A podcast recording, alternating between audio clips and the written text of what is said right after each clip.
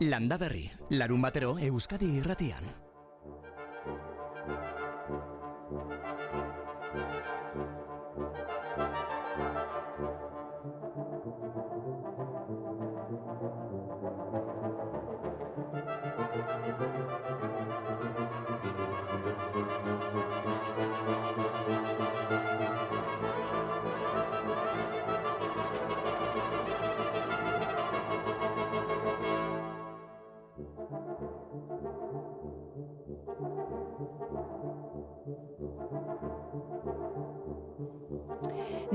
Neguak bere aurpegirik egiazkoena erakutsi digun aste honetan, elurtuta ditugu eta Euskal Herriko mendiak, izotza ere oraindik izango da bazterretan, goizean goiz behintzat ikusi dugu guk, eta zuria zen, ze, etzen beltza.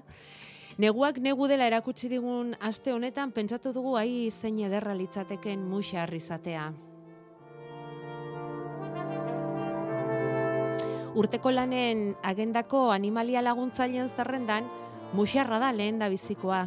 Barraskilo jalea, maite ditu eun zango, armi arma, matxin salto eta inurriak bere urdaila betetzeko. Muxarrak urte erdia lo ematen omen du. Bere barne temperatura hogeita mabos gradutik gradu batera jeisteko gai omen da. Eta bioz taupadak, bioz taupadak laureun eta berrogeita amarretik hogeita amabosteraino jeisteko gai. Ai, guk gaitasun hori bagenu, zenbaitetan ez da.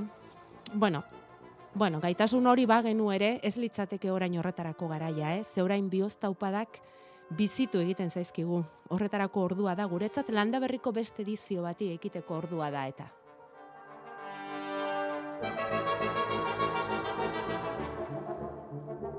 Muixarrak horren besteko hibernazioak gainditzeko derrigor behar du gantza, eta gantz hori erabili izan omen dute, esate baterako pilotariek eskuetako minak sendatzeko, baita masajeak emateko ere. Ara horra adibide bat, jatorri naturala duen erremedioarena. Ez dakigu sekula erabiliote duzuen ala ez, baina izan ba omen da. Eta gaur saioa azteko jatorri naturaleko farmako ez aritu nahi dugu. Zehazki, senda belarretatik eratorritako farmako ez.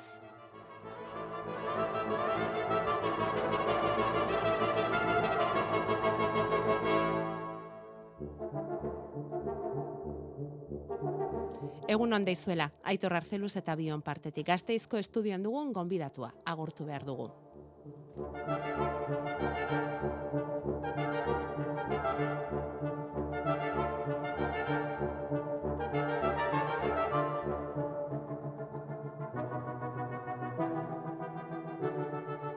Igor horri kaixo egun hon. Kaixo egun hon. Ongi etorri landa berrira. Mi esker. Zer moduz ekin diozu urte berriari Euskal Herriko Unibertsitateko Farmazia Fakultatean? Ondo, ondo, ondo bai, diogu, bai. bai. Bueno, Azterketetan irakas... orain bete-betean edo nola zaudete? Hori esatera ninduan, eh? bai. irakaslaren ikuspuntutik ondo. Ikasleak azterketetan, bai, bai. Era bat murgilduta, ez da? Era bat, uh -huh. bai. Eta Igor Horrilok esango duzu ez egiten du landa berrin. Bueno, ba, bera gonbidatu dugu ze sendabelarri buruzko gaiak ematen ditu farmazia fakultatean, gai hori, gazte izen, gai hori, asignatura hori, eta horren barruan ze gai lantzen dituzu Igor? Ba, berez, gure ikasgaiak daukalako izen, nahiko pomposo edo berezia, farmakognosia dauka izena. Farmakognosia. bai, hau farmaziako graduan ematen den ikasgai bat da, eta berez bertan lantzen duguna da jatorri naturala daukaten sendagaiak aztertzen ditugu. Eta gero, ba hor e, sendabelarrak dira gehien aztertzen ditugu sendagaien iturriak edo. Sendabelarrak eta zein gehiago daude mm, jatorri naturala duten sendagaietan? Ba, adibidez, eh, animalia jatorria daukatenak edo mikroorganismoetatik lortzen direnak. Adibidez, eh, ebakuntza baten ostean jartzen diguten heparina delako hori, hori animalietatik lortzen da, eta mikroorganismoetatik badibidez e, antibiotikoak. Farmakognosia. Oso ondo, eta zenba kurtxotan ematen da hori, zenba denboraz? Hori e, laugarren mailan ematen da soilik, eta ba, normala da e, gizarteak os, asko ez ezagutza, ze hau farmaziako graduan ematen den ikasgaia da. Zenda berarrak ez dira bestelako graduetan aztertzen, ez behintzat guk ematen ditugun moduan. Da, guk azken finean ematen ditugu zendabelarrak, zendagaiak osatzeko erabiltzen diren einean. Hau da ikuspuntu zientifikotik. soilik. Ah, hortara iritsi nahi genuen, hortara iritsi nahi genuen igorze. Beti loztu izan dira, ez da, sendabelarrak herriak intzarekin, baina ez horren beste zientziarekin nola orduan sendabelarrak farmaziako ikasketetan, ikasketa eta zientifikoetan eta unibertsitatean. Kontutan izan behar dugu, lehenik eta behin, sendabelarrak historikoki gizartarekin ba, guztiz lotuak egon direla gizarteak gizarte denetik sendabelarrak erabili izan ditu sendagai gisa. Eta ba, e, pasadan mendearen e, erdialdera arte edo geneuzkan e, baliabide bakarrak ziren sendabelarren erabilera gaur egun ere guztiz frogatua dago hainbat alorretan. Hala ere, tradizionalki herriak erabili izan dituen e, baliabideak izan da, baskotan nahaztu egiten da. Eta Bai. badirudi, sendabelarren e, erabilera ba, e, eztabaidan dagoela. Ez dago eztabaidan, guztiz frogaturik dago. Gertatzen dena da, guk zendabelarren, guk gizartek esan nahi dut, zendabelarren erabileraz, ba, pentsatzen dugunean, soilik pentsatzen dugu guk zientifikoek fitoterapia deitzen diogun hortan. Hau da, zendabelarrak bere hortan erabiltzea zendagai gisa. Ba, kamomila infusio bat izan daiteken moduan. Edo berben belarra. Edo, berben belarra, hori da. edo ez- Bai, asko daude. Asko daude, Asko daude. bai. Baina zendabelarrak gizartean edo zendagintzan ez dira soilik hortarako erabiltzen. Zendabelarrak farmakoen iturri ere badira. Kontutan izan, gaur egun gizartean erabiltzen dugun morfina guztia minakentzeko, Bai. edo kodeina guztia estula tratatzeko, edo hainbat hormona, edo bestelako hainbat sustantzia, adibidez, bihotz gi- gutxi egitasunean erabiltzen den digoxina, hoiek guztiak sendabelarretatik lortzen dira, gertatzen dena da, sendabelarretatik erauzi egiten ditugula. Hau da, sendatzeko gaitasuna daukan sustantzia hori landaretik atera egiten dugu eta isolatu egiten dugu. Horri deitzen diogu farmakoterapia. Hau da, guk sendagai gintzan erabiltzen ditugun osagai aktiboak ez ditugu zailkatzen beraien jatorriaren arabera. Baina kontutan izan behar dugu, hoietariko asko eta asko jatorri naturala daukatela. Gertatzen dena da, ez dela sendabelarra bera erabiltzen, ez digulako bermatzen, ba segurtasun nahikoa. Isolatu behar izaten ditugu, baina jatorriak naturala izaten jarraitzen du.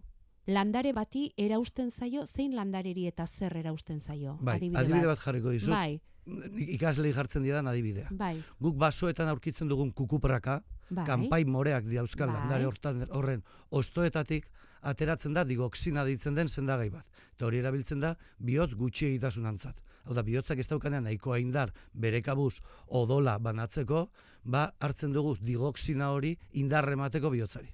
E, helduetan edo adinduetan erabiltzen dena. Berez, sustantzia hori nahiko toksikoa da. Ez badegu ematen dosi neurtu baten. Orduan, guk erabiliko bagenu ostoa zuzenean, hori izango litzateke fitoterapia. Infusio gisa hartuko bagenu. Baina ezin da erabili, ba toksiko izan daitekelako. Aldiz, guk erabiltzen duguna da digoxina. Dala bere osagai aktiboa. Isolatu egiten dugu eta piluletan hartzen dugu.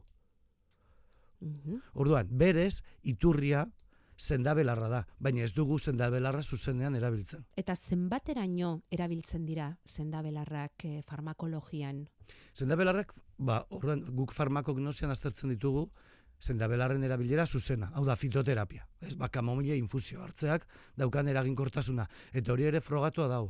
Gertatzen dena da, fitoterapiak daukan erabilera gaur egun sendagai gisa erabiltzen dugu soilik gaixotasun arinak edo ertainak tratatzeko.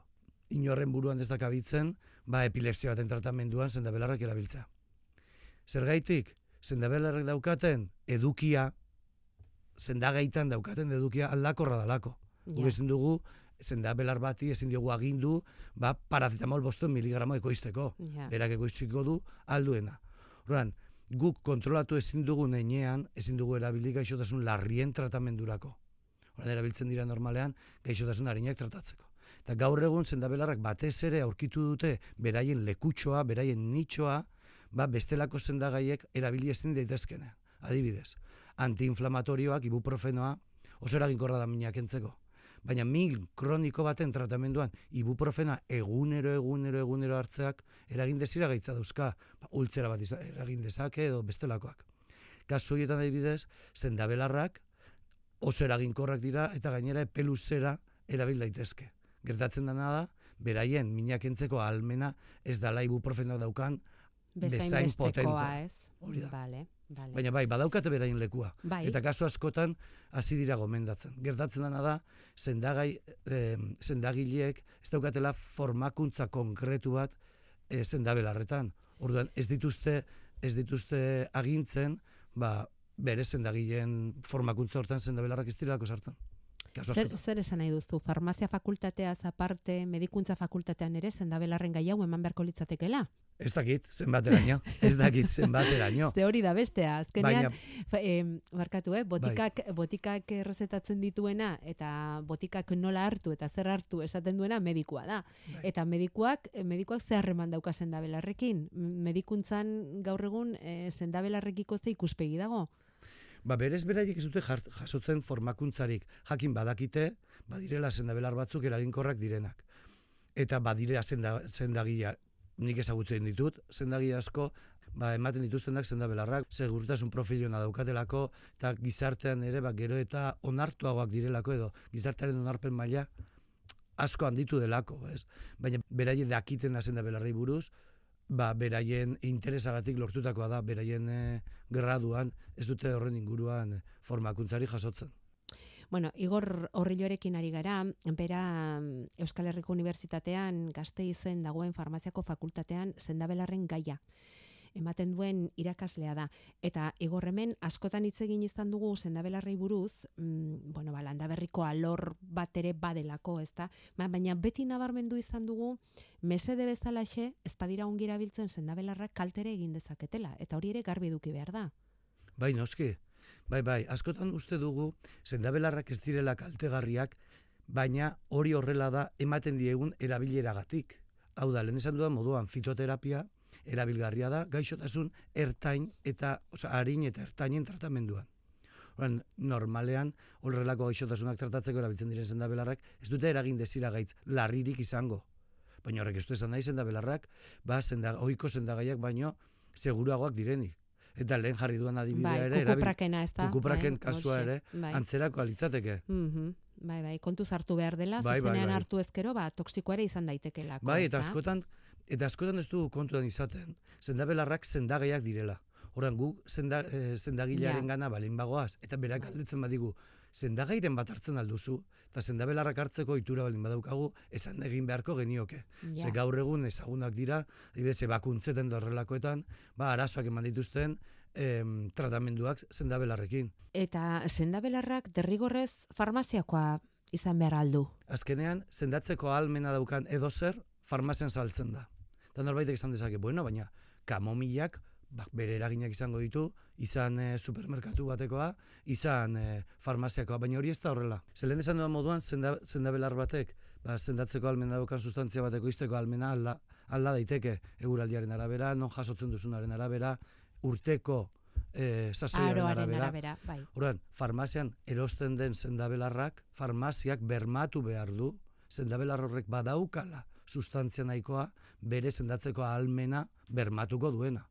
Osterantzean, zuk supermerkatuan erosten duzun kamomila horrek ez dauka zertan sendatu. Gainera, gonbidatzen zaituztez begiratzera supermerkatuko kamomila horrek zer egiten duen, ea ze jartzen duen kaxan. Kaxan ez du jartzen ezer sendatzen duenik. Ezin dio erreferentzia egin sendatzeari berari. Ze bestela farmazian saldu beharko litzateke. Aldiz, farmaziakoak, farmazian saltzen denak bermatzen dizu, ba, lortu nahi duzun eragin hori izango duela. Igor, eta nola hartzen dute ikasle gazteek sendabelarren gai hau? Ba, hasieran bueno, izena bera nahiko pomposoa da, eta beraiek badakite Ja, sendabelarri bueno, buruz dela. farmakognosia esan ezkero, ba. Bai, Bueno, hor non bai gelditzen dira sendabelarrak, ez? bai, gertatzen da guk eh, ni farmakologia zaileko irakaslea naiz, eta guk eh, farmakognosen sendabelarrak beste dozein sendagai gi- izango balira moduan aztertzen ditugu. Badaukate izaera berezi hori, naturalak direla, jaso daitezkela, eta bar, baina guk e, evidentzian oinarritutako zientzia aztertzen dugu. Hau da, eraginkortasuna ikusten dugu, ekintza mekanismoa ikusten dugu, beste farmakologiako, beste dozein ikasge izango balit moduan. Ora, ikaslek hasieran uste dute, zenda belarri buruz dela, eta nik lehenengo egunen ja esaten diet. Ez pentsa, hemen zorginkeriari buruz hitz egingo dugunik, edo bai hitz egiten dugu apurtxo bat, bat erabilera tradizionalari buruz. Ba, honek e, ikasgaiari ere olako kutsu erromantiko nahi duzu. Hmm, Bat ematen diolako, ez? Baina ez, ez, dio, ez dugu hori azpimarratzen. Osa, Ja. guk bere benetako, evidentzian oinarritutako erabilerari buruz egiten dugu bati bat.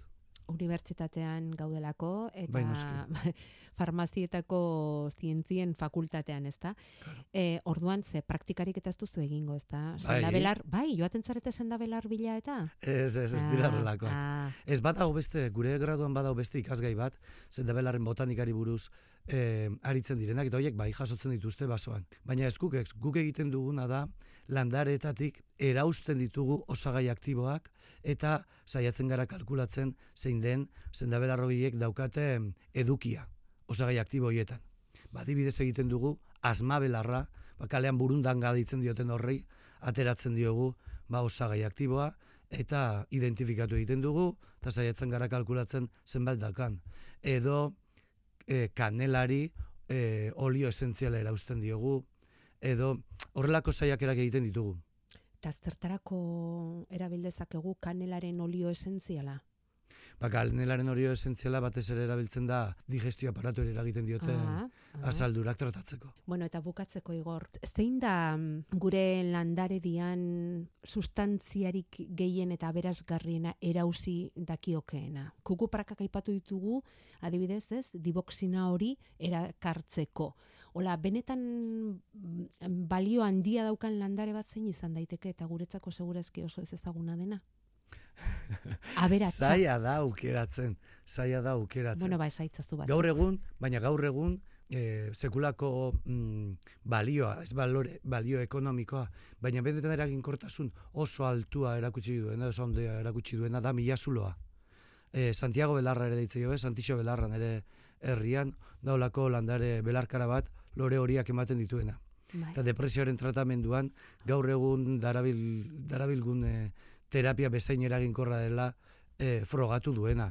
Edo asuna bera, asuna, betiko asuna, asuna antiinflamatorio gisa artritisaren tratamenduan, oso eraginkortasun tasa altu erakutsi du, eta gainera kronikoki erabil daitekela frogatu da. Eta bere sustrai aldiz, erabilgarria da, ba, prostatari eragiten dio mm, gaixotasuna tratatzeko, benetan eraginkorra dena. Ba, horrek eh, aukeratuko dituzke gure inguruan daudelako eta ba, fitoterapian sekulako garrantzia hartzen ari direlako edo hartu dutelako. Beraz, e, bai Santio Belarra eta bai Asuna, bere hortan hartuta ere, izango leken dituzke oso aberasgarriak, ezta? Bai, Naiz baina gauza bat, zu- bai, esan esan. gauza bat azpimarratu nahiko nuke. Milazuloaren kasuan, antidepresibo gisa erabili nahi izan ezkero, hau bai, zendagilaren zaintzapean izan beharko litzateke. Eta hori benetan azpimarratu nahiko nuke. Mm, Bai, bai. Ze gerta daitezkeen ez beharrak handiak izan daitezke. Gauza guztiak bezala medikuaren zaintzapen askoz ere hobeto. Bai, Igor Horrillo, zerbait aztu zaigu esatea? Bai, segurazki bai, pentsatzen bai gauza pila, bat, gauza pila egin daitezke zen bai sail egin daitezken Bai, bai, bai. gai honen inguruan benetan Hola da. e, liluragarria iruditzen zaigun gaia da gainera sendabelarrena eta zer esanik ez ba farmazia fakultateko irakasle baten eskutik baldin badator. Eskerrik asko. Zuri gure gana etortzeagatik eta mm, ez asko suspenditu, eh? ez, beraiek suspenditzen dute. Hori ere Ez dira nik suspenditu. bueno, eskuzabal xamarra izan zaitez. Bai, izango naiz. Hori behintzat. Aldetan enean. Eskerrik asko ondo izan. Zuei agur.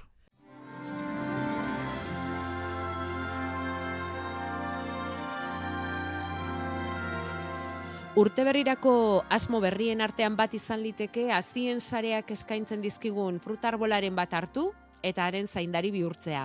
Proposamen hori eginez, badaramatza egia esan urteak, eh, azien sareak eta arrakasta handiz gainera. Jende asko inguratzen da egoitza nagusia gazte izen duen elkarte horretara, fruta arbola zaindari bihurtzeko. Hainbesteko izan dute eskaria azken urteotan, online denda zabaltzea erabaki behar izan dute. Aurten egin dugu beste aurrera pausu bat, txikia baina garrantzitsua, oso garrantzitsua guretzat, eta aurten eh, sortu dugu gure webgunean e, denda txiki bat, eta dendaren, denda honen bitartez egingo dugu apur bete errastu, eta ez, da askarrago ere egiteko, eta gero eskari guztiak e, prest daudenean, ba, urtarrilaren eh, erdiko partean da maieran, oraindik ez dugu finkatu, egingo du ba, ba, banaketa e, nagusia edo gero banaketa txikiak ere egingo ditugu karrantzan, zaian eta orduinan gutxienez, baina nagusia edo orokorra izango da hori ba urtarriaren amaieran segurazki gazteizen. Joseba Ibarguren goiti da, azien sareko koordinatzailea. Frutarbolak urtarrilaren amaieran banatuko dituzte entzun diozue, karrantza, zaila, urduña eta gazteizen online dendatik ere bai. Azien sareko webetik egin liteke eskaria eta jakizue non aukeratua badagoela, eh? Eun barietate baino gehiago eskainiko dituzte aurten ere, espezie hauetakoak. Gerezi ondoak, zagar ondoak, madari ondoak edo dare ondoak, okaran ondoak eta gaztain ondoak ere. Landaketa esperimentalak izango dira, baina normalean gomendatzen duguna, beti ere gure baserritarek esaten duten esaten dalako, ba, kostaldeko baretateak mendialdean ez jarri. Baina mendialdean e, kostaldeko baretatea jartzea posiblea da, printzipioz. Gure elkartean eta ez, oso garrantzitsua da, beti ere anistasuna landat. Bai. Orduan gero eta espezie edo barietate ezberdin gehiago, gero eta aukera gehiago, ba, aurrera egiteko eta usta politak izateko. espezie bat aukeratu eta frutarbola horren zaindari izatea. Erabakiz gero, orduan aztien sarearekin lotura hasiko duzu.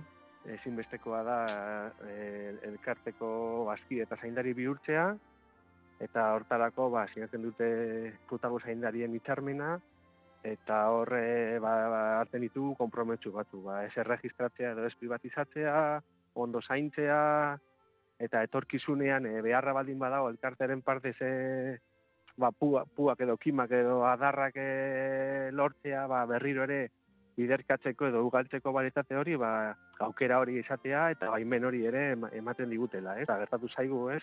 Ba, galduta baldin badago jatorrizko baserrian, ba, ba nor, nortzuk hartu duten e, baritate horien e, zerrenda baukagu jarraipen hori egiteko eta etorkizunean posible baldin bada eta beharrezkoa baldin bada, ba hori egiteko. Urtetik urtera azien sarea handituz doala aitortu digu Joseba Ibarguren goiti koordinatzaileak beraz. Eta aztuk 2008 lauko asmo berrien artean euren gana inguratza erabaki ezkero, aztu gabe apuntatu hause. Webuna bizitatzeko edo hori, edo gure mintegietara egiten ditu baita ere, ate irekia gure mintegietan adibidez, hileko bigarren e, ostioretan egiten ditu hori auzolanak. Lehenengo bigarren astiralean egiten du auzolan bate gure mintegian, hilero, eta lehenengo ostiralean gure hasibiltegi nagusian e, olarizuko lorategi botanikoan. Baina frutarbol mintegia ezaguteko ere aukera dago hilero ere. Orduan, ba, bueno, aukera asko daude, parte hartzeko, laguntzeko eta frutarbolen inguruan ditugu proiektuak eh, laguntzeko ere. Azien sarea aurten online dendaren bitartez ere bai.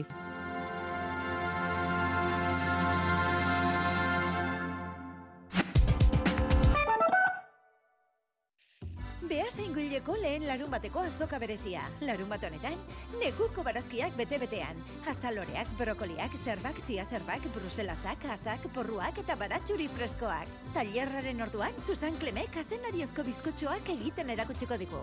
Bertakoa eta garaian garaikoa. Erosi beasaingo azokan. Urte berri on. Gizonezkoa bazara, bizeme alaba edo gehiago badituzu eta pentsioa 2008ko urtarrila eta 2008 bateko otxaila bitartean eskoratu baduzu. Irureunda berrogeita mar euroko igoera lortu dezakezu zure hileko pentsioan. Hidalgo abokatuak eta aholkulariak. Deitu eta zure eskubideetaz informatuko zaitugu. Bederatzi 00 zortzi lau 0 bat lau zortzi. Nik astegu kara batez irrati esataria izan nahiko nuke. Euskadi irratian asteburu goizak entzuleek egiten dituzte. Zein da egiten duzun lehenengo balorazioa? Behin hasita ezin geratu. Kop hogeita bederatzigarrena Azerbaijanen egingo da. Hogeita sortzigarrena Dubain eginda. Nola aukeratzen dire herrialde hauek? Ba oso galdera ona. Asteburu goizetan amarauna. Gonbidatuta zaude. Maribi, aguantatu duzu? Lasaitasun asko eman didazu eta jo, oso gustora egon naiz. Euskadi Irratia.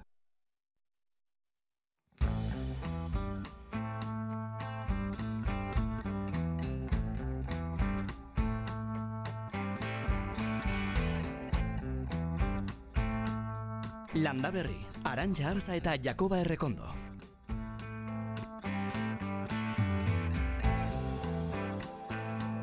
Zuretzat egin dudan lorategi hontan esertzen tamesten duzu Ez dut inoiz utziko maite zingo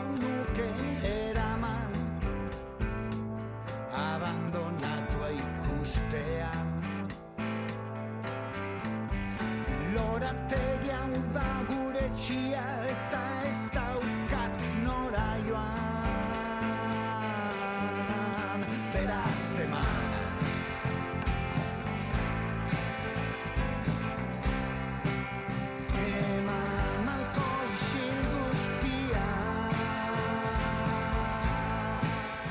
Jakoba errekonde egunon, Egun ondan hoi, ongi etorri landa berriko lorategira. Berdin, da eskerrik asko. Iztoztua dago, edo nola dago, elurrik zapaldu duzu? Ez, oendik ez. zapaldu. Oendik ez. Pena. Ez naiz elur zalia, eh? Ez zara elurzalea. Ez, inolarez. Baina ederra da mendiak elurtuta ikustea. Bai, bueno, sukaldeko lehiotik ikuste arnillo, zuri-zuri, asti hontan. Eta ze gozo zauden, antxe. Ze gozo egoten zaren, eh? Mhm. Sukaldeko leiotik begira. Mhm. Eta zuaitzak, elurtuta, zuri-zuri, nola, Mhm. nola zen hitz hori? Gaintzurdea? Gaintxi horra, Gaintxi horra, bai. Polita. Antzigarra. Antzigarra, bai. Hitz, hitz berriak em, Mm. erabiltzeko aukera izan dugu, aste honetan, ba, elur, izotz eta guzti. Bueno, Mm. Orantxe babestu beharko ditugu ongi gure landareak eta loreak ez da, Jakoba? Hemen batek esaten digu e, kuiak adibidez, ez da udazkenean bakar bat ere ez dutela jaso, eta orantxe loretik kuia txiki batzu sortu zaizkira, eta ostoekin eta babesten aritu dela, eta brokoliak eta ere bai, egin beharko da lan hori, edo Bueno, Edo ez horren eh, ku- beste. kuiatan aurten gertatu da lako bitxikeri beresi bat. Ez da lehenengo aldia, baina bueno, aurten e, desenteko e, indarra hartu du bigarren lore aldiak. E, Ilia ilartu zian landariak e, udan bukaeran, eta gero olako bueno, bizialdi bat etorri zan, eta hortikan ba, zenbait tokitan ba, lorioik fruitua eman dute. Baina, karo, fruituoik ez dakit etorkizunik. Orduan, e, ezingo dira heldu. Ez, ne, nere ustez egin beharko litzakena da aprobetxatu beri hortan, berdetan. Mhm. Lehortzen utzi gabe, j- konserbatzeko kuiak ez dira sortuko hortikan, eta orduan ba berdetan jan, ba, kuiatxuak balia bezala. edo- Ez, ez dira, bueno, nik irudi, hori- heldu, eta irudikatzen ditut kuiak ele, laranja-laranja kolorekoak, Hoi ez? da. Eta ez dira Azala izango... zaildu eta lehortu. Eta, bai. ez, biguna izango da zala, eta barrua Mm. zuri edukiko dute, eta ez, gordintxiagoak geldituko dira, eta Gordina, bai, bai. bai, etorkizunik ez dute izango. Bere Mhm. kezka hori zen, eta beraz, Mm. Hori esan behar digu.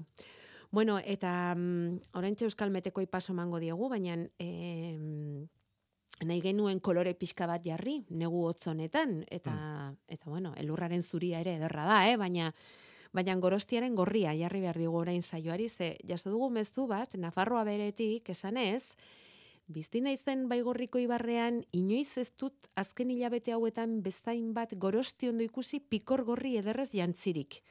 2008 urteko beroa eta ezea izan zelako ote da hori, ala listor eta erleen lanari esker gertatu ote da. Urtero fruituak ekartzen ote ditu gorosti emeak?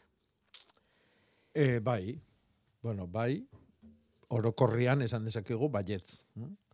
Geo aurten egila da, e, fruitualdi bikaina izaten nahi du nahi dala, baina baitare landare gehienak izan due fruta, izan da fruta urtia. Bai urtia adibidez sagardotako sagarretan, e, baino gero madari, aranak, e, bueno, oso oso fruta urte ona izan da, mizpirak, Eta, bueno, ba, nik uste horregatik handala. eh. Urte ona. Urte ona tokatu da, horrek esan nahi du, giruak lagundu dula, e, eurila tamainan indula bierdunian, eta bar, eta bar, eta bar. Erleek ere noski bere lan egin behar dute, e, batzutan erliak, beste batzutan aitziak ere egingo du, polinizazio lan hoi, edo beste eulik, e, txingurrik, e, bueno, e, polinizazioa intsekto jendea ugariren lana da. Baina nik esango nuke urte, urte izan dela hemen kakua. Bai, berak aipatzen duen bero eta ezearen gatik, ez da? Bai, Segurazki. eta gero... Euria ere bai izan delako. Bai, ebila eh, ez da faltatu, Mhm, orduan mhm. ba, Mhm. horrek asko laguntzen du. Bai. Bueno, hori pasatakoa da. Bai. Guk ordu honetan etorkizunari begiratu nahi izaten diogu, eguraldi kontuetan behintzat, eta Euskal Meteko lankideak hortzi izaten ditugu horretarako zain nahiara barredo gaur, egun onda izula nahiara. Kaixo, egunon. Bueno, e, entzun dizugu, gaur temperatura pixka bat igo egingo da, epeldu egingo du, eguzki xuritan gaude, une honetan hemen gure estudioan, ez dakit molestatzen dizun, Jakoba, baina ez ez da, kortinak, e, persianak igotzen aritu nahi, ze goxo hartzen da eguzkia, biharko ere, bueno, suabe, suabe, baina zer dioztu nahiara, aurrera begira negu giroarekin segiko dugu, edo zetankera hartzen dioztu ez zuen mapa hoiei? Bueno, egia esan, e, temperatura lehundu egingo da, eh? Gaur maksimoetan nabarituko dugu, minimoak oraindik ere hotz xamarrak izango izan dira, e, izotza bota du barnealdeko hainbat txokotan, baina bihartik aurrera izotza arrisku hori, bueno, ba, egun batzuetarako bintzat albo batera utziko dugu. Beraz, bihartik aurrera, ba, goizaldea ere dezente pelagoa izango da, balio positiboak e, temperaturari dagokionez toki guztietan, eta maksimoak ere, bueno, ba, sasoionetarako epel xamarrak esan dezakegu, ze amabos graduren bueltan ibiliko dira kantauri aldean, apurtxo bat beherago hegoaldean eta hori dena, bueno, ba, ego haizeari esker, eh? ego haizeko egoera bat izango dugu, datozen egunetan, eta, bueno, ba, oikoa den moduan gurean, ba, egoera horrekin e, euria ez da oso ugaria izango, agian astelenean egingo da euri pixka bat gehiago, baina orokorrean egunero bustiko edo busti dezakeen arren e, gauza gutxi izango da. Beraz, prezipitazio urria, printzipioz ostegun edo ostiralera arte horrelaxe jarraituko dugu, temperatura bario nahiko suabekin, eta gero hor bai, e, aste erdialdetik aurrera ikusten dugu agia e, aire hotzagoa sar daitekela, e, pare bat egunetako gauza izan daiteke, eh? aire hotzagoa, agian prezipitazio gehiago, zehaztuko dugu egunez egun, baina printzipioz o, aste azken ostegunera arte behintzat horrelaxe egoaize honekin eta temperatura balio suabeekin jarraituko dugu. Gero hotz hori sartu ezkero, bueno, ba, esan bezala ez dirudi luze irango lukeenik eta berriz ere egonkortzeko joera hartuko luke eguraldiak. Bueno, San Sebastian izango du gogoan, jende askok datorren asteburu aipatuta, zuk esan duzun bezala nahiara gogoratuko dugu eta ikusiko dugu egunez egun nola doan eguraldia. Bueno, ba, aldatuz edo zer datorren. Baina, momentuz behintzat, temperatura xuabe, euri pixka bat igual bai, baina ostegun aldera arte behintzat, martxa horretan jarraituko dugu. Eskerrik asko eta egun hona izan zaindu katarrori. Bai, eskerrik asko, agur. Zein ez dabil, katarroarekin egun Mm. hauetan.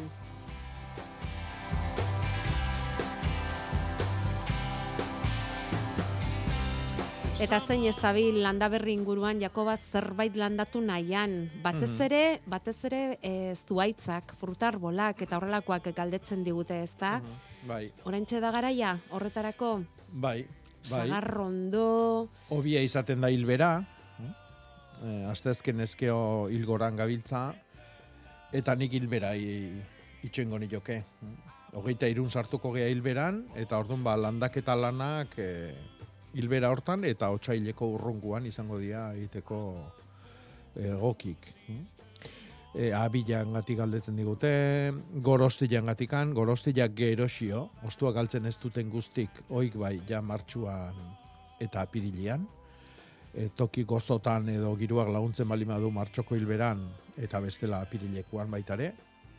Baina ostua galtzen duten guztik e, orain landatu beharko genituzke. Eta hauakate ondoak, galdetzen digu batek, e, entzun digula, eta Hmm. esan dugu, bai, egia da, hauakate ondo batek beste bat beharko lukela ondoan, baina ze distantziatara, amar, amar amabostera daukatela, amar amabos metrotara daukatela jarria, ongi ote dagoen, Jakoba. Bai, bai, bai, Bai, ongi Bai, dago. bai. Oso Lasai, utzi orduan azten.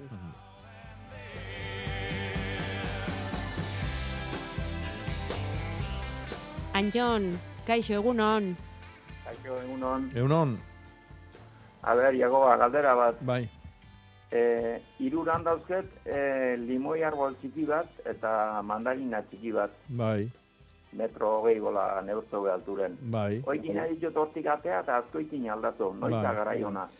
E, oantxe aipatu deuna, eh, ostuak galtze ez dutenen garaia. Martxoan apirilen, Bai, e, eta gi, giruak lagun.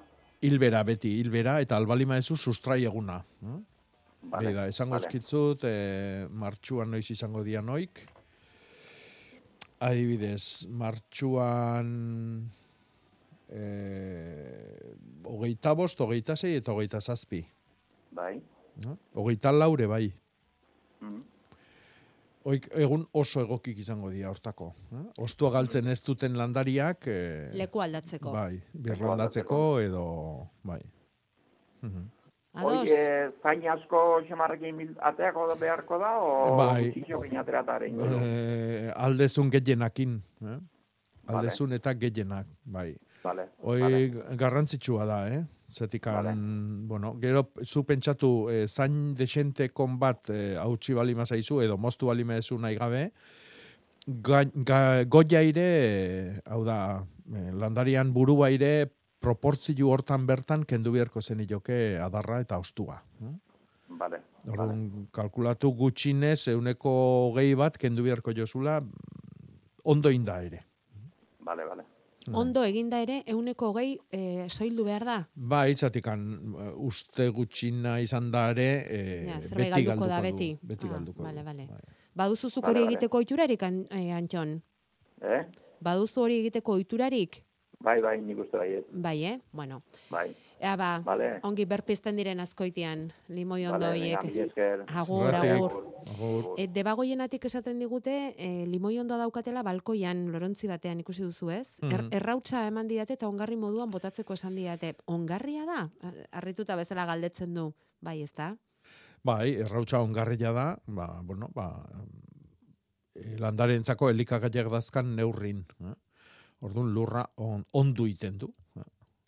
Ondo egiten du, ongarriak eh, karian antzeko lana egiten du, ez da gauza bea, baino antzekua, ba, kaltzilua ematen du, lurra arrotzen du, eta bar, eta bar. Baina kasu hontan limoi ondu etzaio lur basikoa gustatzen, pixkat aziduagoa dana naio du.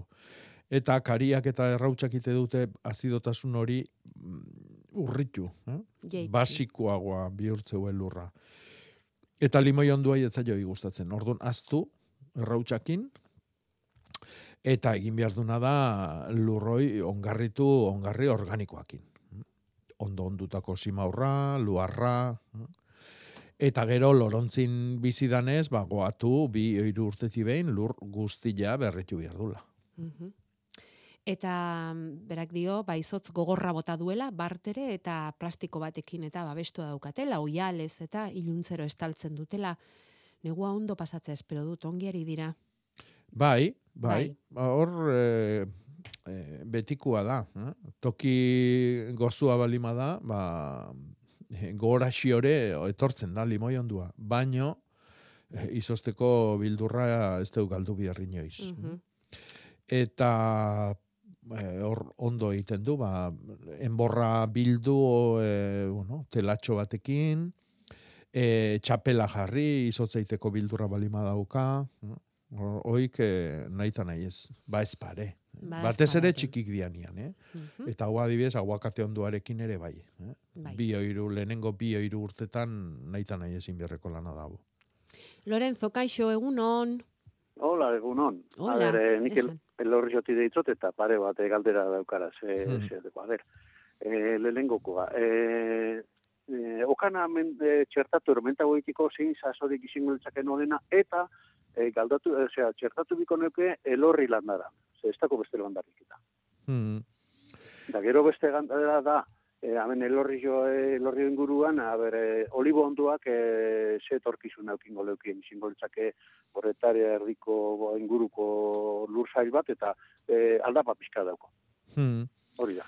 E, bueno, atzeko aurre hasita, e, olibonduan etorkizuna elorri jon, mm, ez dakit ulertu ezun.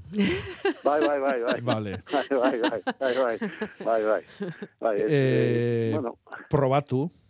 Eh?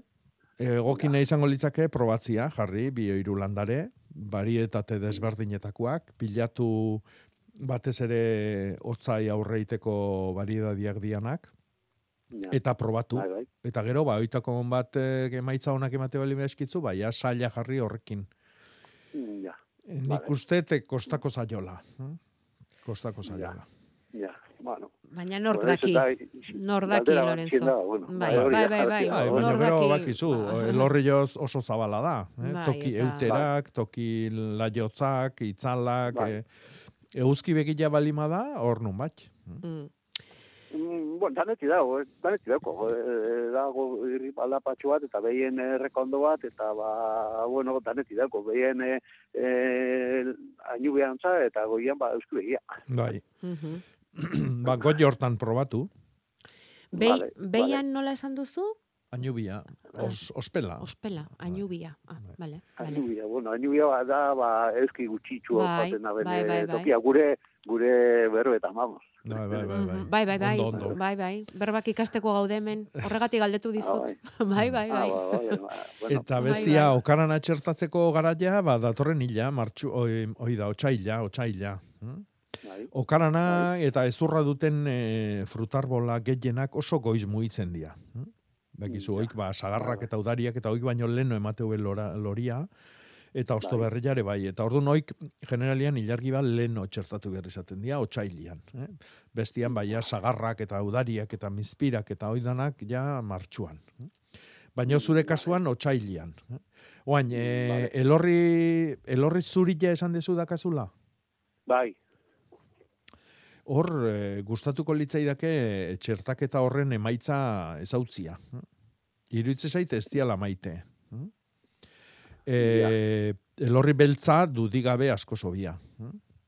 Vale, es que bizitarako daukaraz, osea, beltza eta zurilla. Ba, beltza, Osea, landara, beltza. bueno, ba, a ver, ba, ba, ba zuen topautako edia. Bai, eta, bai, bai, eh, bai, bai, bai, bai, bai, bai, bai, basakak edo makatzak edo, bai, bai. Hori da. E, zalantzai gabe elor beltza hobia. hm? Elorri beltza bere, bere lengusua da. hm? Bakizu, elorri Ah. beltzak e, Ja, ja, fruitua ja, ja. ematen du, ezurduna, da okaran Ja. txiki bat bezala, eh? basarana, Ja. hm? patxarana Ja, ja, bai, edo bai, esaten dana. hm? Bai, Orduan, arana, aranan gainean txertatzen nahiko zea. Elorri Bai, bai, zurila, bai. bilak elorrik dia, arantza Bai. dutelako, baino beste erabat oso urrutikoa da, dia genealogikoki. eh? Ze fruitu ematen du elorri zuriak? Ematen du, ba, ez dakit nola esan, ba, mizpira txiki bat bezala, Aha.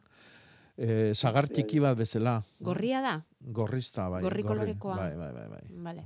Baino, bat, batzuk diak rata eguz generokoak, e, lorrizurik, eta aldiz, e, basarana edo elorri beltza da prunus, eh? aranabea bezalaxe, e, Mhm. okaranabea bezalaxe.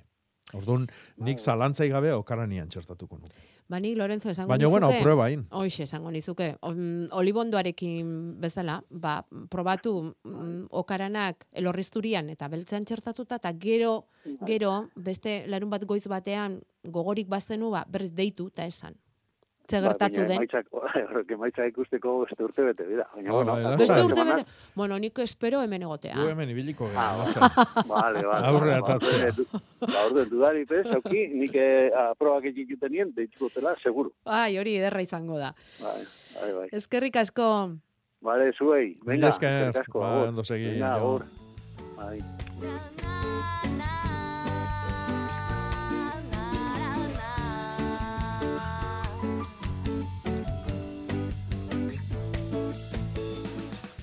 Okaranak eta inubia edo nola zen? Ainubia. Ainubia eta zidizkigu Lorenzo hemen Mhm. gure belarrietan hitz ederraskoak elorriotik.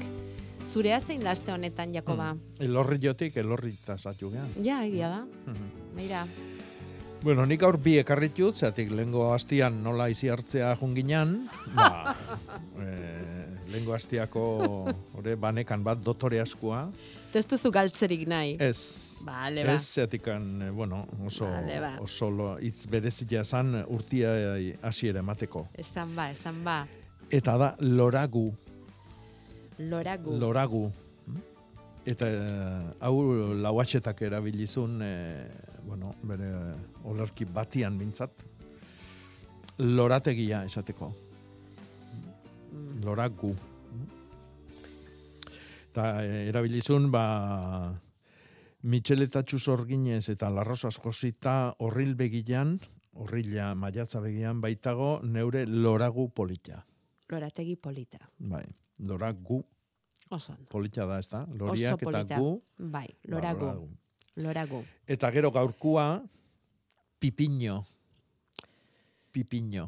Txoriren bat, egaztiren bat, da hori? Ez, ez, eh? ez, da, espelaren koskorra. Ah, Espelaren fruitua. fruitua, pipiñoa. Bai, eta esara bat oso polita dago jasota, pipiño urte, gari urte. Ala alda, aurten? Ez dakigu oraindik, dakigu, beharko da, ez? egun. Ja, ja. Mm. E, eta bakarrik espelarena da, pipiñoa? Bai, bai. Espelarena. Pipiño. Mhm, mhm, Pipiño. Bueno, pipiñoak loraguen Mhm. jarri ditugu eta eta osatu dugu eta bueno, osatu ez, osatzen ari gara. Landa berriko hiztegia gure, bueno, batez ere Jakoba Errekondok ekartzen dizkigun hitz hoiekin eta eta zuenekin ere bai.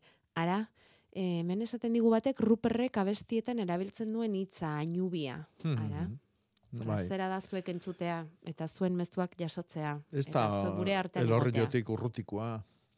Oñatikoa, Bea. ez? Mhm. Mm. Ainubia, bai, bai. Eskerrik asko, eh? Ola osatzeagatik. Ea topatzen dugun Ruperren kanturen bat. Ainubia dioena eta Mm. jartzen diogun ospel musika gure saio honi. Mhm.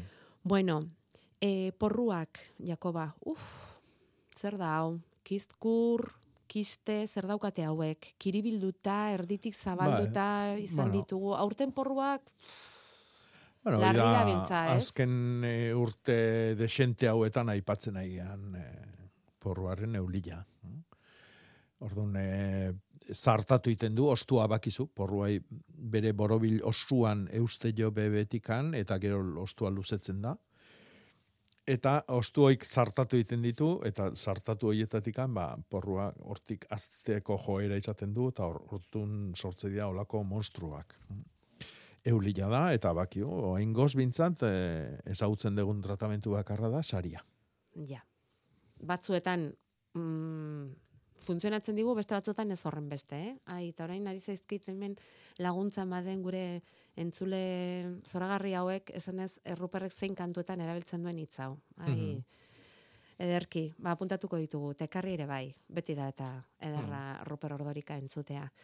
E, ahabiak ez dira askotan azaltzen eta gure artean, Jakoba, orain hiru urte landatutakoak fruiturik ez dute ematen, ze gertatzen zaie hauei? Bueno, hortxe muga mugan, eh? bi irurtea esaten da azten diala ematen, ba, bueno, ez dakit ze, ze berezitasun izango duen ahabi sail horrek, e, baina, bueno, bintzat, eh, ez da ikeragarrizko atzeapenare, orduan, ba, bueno, e, beste bate galdetzen du, aber, e, ka, errautsa erabili, ahabila ongarri bezala, kamelia ere bai, Kameliarentzat, bai. Bueno, hoi danak eh, alderantzizkoak dira. eh? Lur azido zaliak dira. Ez Ja. dira landare asko hemen gure ingurun, baina kasualitatez, bi, hoi bilak bai.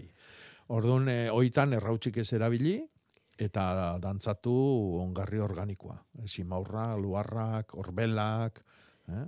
Egin dezagun orduan alderantzizkoa? Da. Errautza eduki ezkero etxean, zeri, zerekin, eh, Bueno. ateratzeko esaten dute eta, Bai, baratzan adibidez. Baratzen. Baratzean landare gehien gehienak eh, eh, horren zaliak dira. Eh? Errautxa Mhm. eta karian zaliak dira. oso ondo. Baina kasualidades hauek ez, eh? gaur aipatzen nahi garen hauek, limoi ondua, abila, eh, oik ez, kamelia, txilarra balimadakau, eh, errodendrua balimadakau, oik ez.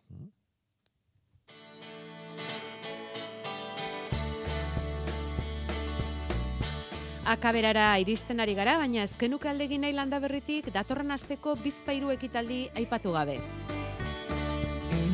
Gaur zortzi urtarrilaren hogeian, Euskal Herriko Laborantza Ganbarak bere meretzigarren urte hurrena ospatuko du hainizte Monjolesen sindikatuak egoitza duen herrian bertan. Festa izango da beraz, baina horrez gain batzarrara egingo dute eta bi sormarka berriren proiektuak ere aurkeztuko dituzte. Itxasuko gerezia eta mugaz gaindiko Euskal Sagardoa. Urtarrilaren hogeian bertan, arrasaten zuaitz ferixa prestatu dute, amaikagarren aldiz aurten. Badakizue arrasaten, hileko hirugarren zapatu ero egiten dutela basarritarren feria, eta horri lotuta dator urtarrilaren hogeiko zuaitz ferixa hori. Zortzitatik ordu bietara, inguruko hainbat mintegi etorriko da Zeberaltue plazara. Areitio, Zaldibartik, Belar, e, bere Zaldibartik dator, Etxebarria gatikatik, e, Lurberri zarautzetik, Ekoudaola txarrazetetik eta Euskal Herriko hasien zarea e, gazteizitik. E, oso azkar esan dut, e, mintegi guztien hoien izena, baina nik uste dut azpimarratu nahikena, nukena e, zergatik ekartzen ditugu mintegi hoiek, eta da, ba, bueno, mm, gaur egun erosteko eta saltzeko dauden beste eredue hoien aurrian, pues arrazetuko dalak e, nahi dauen eredua da, ba, ingurukoa, bertakoa, sasoikoa eta bueno, bertatik bertarakoa eskura jartzea, ez? Badakigu badaudela beste erosteko modu batzuk, baina mintegi hauek eskaintzen duzkuena da beste balorerantzi bat. Dala haiekin hitz egin, gomendioak e, entzun, e, dira mengoak, bizkaikoak, e, gipuzkoakoak, e, ez dira bitartekari hutsak ekartzen da benak bere produktua beste mintegia honditik, baizik eta dokate bere produzio propioa, lurrari lotuta, eta nik uste dut, e, ba, bueno, pues, e, aukera hona dela, bertan lan egiten duten mintegi hauekin ba, hartu emanak eukitzeko, ez? Peio Garai arrasateko udaleko landa inguruneko teknikariak egin digu arrasateko azoka horretarako gonbitea. Eta horrekin batera Etxezarreta parkean zuaitz landaketa ere egingo dute herritarrekin egun hortan bertan. Musakola auzoko San Isidro ermita paretik abiatuta goizeko 10 da itzordua gaur 8 urterokoa izaten da arrasaten e, bertako zuaitz feria, zagardotegietako txotxirekiera ekitaldiak eta txakolin berriaren aurkezpen eguna diren bezalaxe, urterokoak oiek ere. Udazken negua kupeletan pasa duten txakolina eta zagardoa probatzeko egunak badatoz. Getarian San Anton egunez, amazazpian egingo dute 2008ko ustaren aurkezpena. Balentziaga musean egin ere, Mikel Garaizabalen eskutik, Eta gero, betiko moduan, ama biterdiak inguru horretan eta herriko frontoian upategietako txakolinak jarriko dituzte dastatzeko aurten hogeita iru upategi. Txakolinagetarian eta zagardo astigarragan. Aste artean urtarrilaren amaseian izango da hori alorrenea zagardotegian aurten eta ETS taldeko inigo etxezarreta kantariak egingo du zagardo berriari dagokion oiua lehen biziko aldiz. Eta baita lehen biziko tragoa ere, segura eski. Hortik aurrera, 2008 lauko txotx denboraldi berria irekia geratuko da.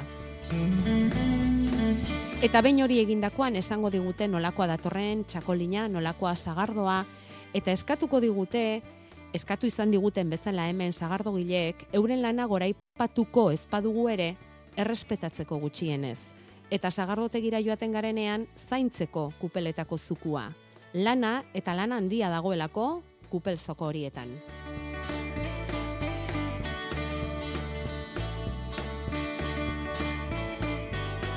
Iru minutu gelditzen dira oraintxe amarretarako eta despedidarako zuei esker Ruper Ordorika.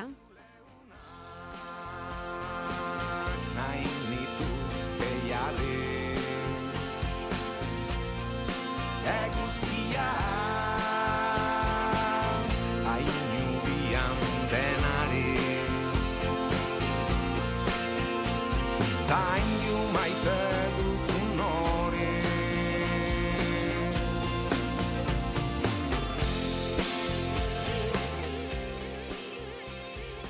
Lorenzo Kasidu katea, elorrixon ainubia esaten diotela ospelari edo laiotzari ala esan digu berak, kateari segi diozu ezue, kaitor arzeluzek egin du bere lana, eta azkenean ruperren kantu ederronekin bukatzeko moduan gaude.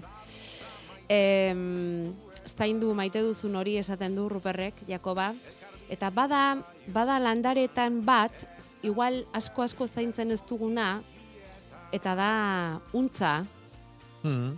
bere bidea egiten du gaixoak bai. eta askotan kentzen saiatzen gara. Hmm. Bate galdetzen du ea e, frutarboletan eta komeni den ustea ala kendu egin behar den. Zer egin behar diogu untzari, untz gaixoari? Hmm. Nik frutarboletan kendu egiten dut, baino basoko arboletan ez. Adibidez galdetzen du sagarronduan eta aritzon, aritzian. Nik aitzai ez nio kekenduko, sagarronduai bai. Zergatik? Bueno, ba, sagarrondua e, landare kulturala delako esango duke, lantzen ari etekin bat ateratzeko, e, bueno, basuan daukagun aritz onduakin, ba, ez da hori gertatzen. Handao, eta suposatzen da bioanistazunaren e, e, eredu dala gure basua, eta orduan, ba, untza ere bada bioanistazuna, eta untza ere bada landaria. Eh? Gertatzen dena da, gure, gure imaginarioan aritza badala zehose, eta untza hankapian ibiltzen degula. Orduan, ba, Mm, kontuz. kontuz, kontuz ibil. Ez ahaztu, orain gutxi Jon Etxeberriak esan zigun, untzari eratorritako estia saltzen duela ordiziako Bai. azokan, eh? Beraz, Bai. zerbait bada, zerbait bada. Bai, eh? bai, bai, bai, bada, bada. Zaindu dezagun, zaindu dezagun guk ere, maite dugun hori, eskerrik asko denoi, eh? landa berri osatzen laguntzagatik, gauza bera zuri nola ez, Jakoba? Hoi da, eta segi nahi dunak, oantxe joa Gernikara elaia alai aretoa, Mhm. eta antxe eukiko du konsultategia gaur eguartian. Bidaia on. Berdin.